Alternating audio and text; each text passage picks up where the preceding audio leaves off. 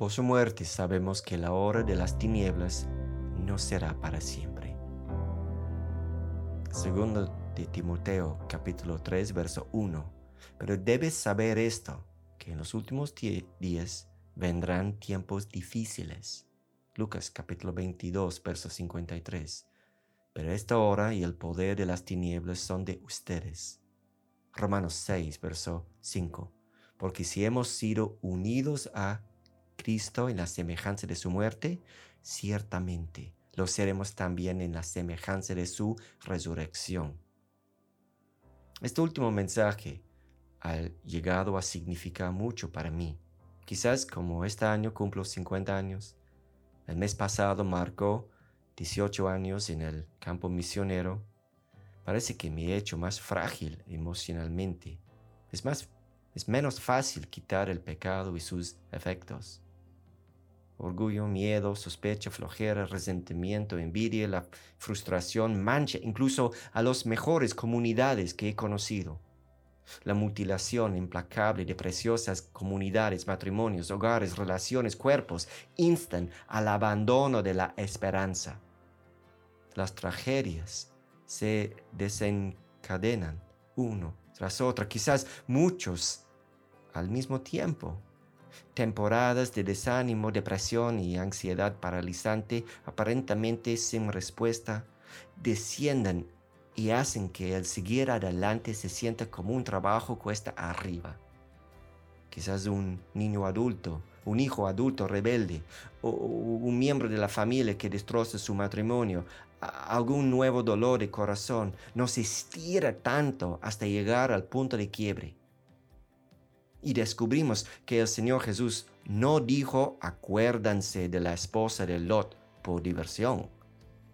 Y ese Demas no fue el último en desertar porque estaba enamorado con este mundo. Y esa cuídense de la levadura de los fariseos que es la hipocresía. Era algo que nosotros y nuestros amigos más cercanos tenemos que confiar en verdad, porque la hipocresía no es, no es menos contagiosa hoy de lo que era entonces. Y cuando la Biblia dice, debes saber esto, que en los últimos días vendrán tiempos difíciles, segundo de Timoteo 3.1, lo dijo como es. Y estos tiempos difíciles, de hecho, duelen. Entonces, qué dulce se convierte su palabra en tiempos así. Y yo no estoy endulzándolo, Sí, las cosas sí son duras, pero es nunca significará que estés abandonado, tampoco que la felicidad no esté esperando. Algo que nos levanta de la ansiedad, de las quejas, del parálisis. Mira, permíteme mostrarte cuatro textos que entonan la misma nota. Primero, Salmo capítulo 30, verso 5. Porque su ira es solo por un momento, pero su favor es por todo, toda una vida. El llanto puede durar toda la noche, pero a la mañana vendrá el grito de alegría. Juan 16, verso 20. En verdad les digo que llorarán, se lamentarán, pero el mundo se alegrará. Ustedes estarán tristes, pero su tristeza se convertirá en alegría. Apocalipsis capítulo 2, verso 10. No temas lo que estás por sufrir. Yo te digo que el diablo echará a algunos de ustedes en la cárcel para que sean probados y tendrán tribulación por diez días. Sé fiel hasta la muerte y yo te daré la corona de la vida. Hebreos capítulo 12, verso 2. Puestos los ojos en Jesús, el autor y consumador de la fe quien por el gozo puesto delante de él soportó la cruz, despreciando la vergüenza, y se ha sentado a la diestra del trono de Dios.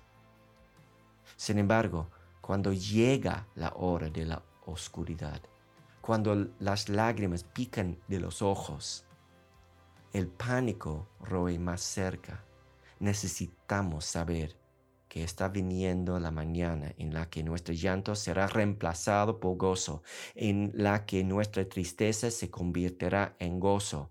E incluso a nosotros se nos dará la corona de vida y que la vergüenza de la humillación presente no nos definió.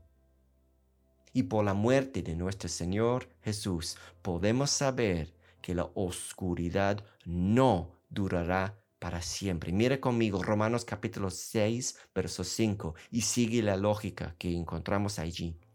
Dice, porque si hemos sido unidos a Cristo en la semejanza de su muerte, ciertamente seremos también en la semejanza de su resurrección. ¿Cuál es el punto?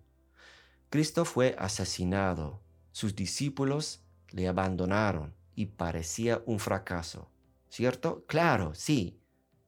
Pero ese no era su fin, o lo era. No. Él fue resucitado en gloria, en una resurrección gloriosa, ¿o no? Sí. ¿Siente la fuerza de eso? Donde dice, ciertamente lo seremos también en la semejanza de su resurrección para el hombre, la mujer, el niño, la niña, que es unido a Jesús por medio de la fe, no importa qué tan asfixiante sea la oscuridad, no durará para siempre. Nosotros estaremos unidos a Él en una resurrección como la suya. Y sabemos esto por su muerte en la cruz.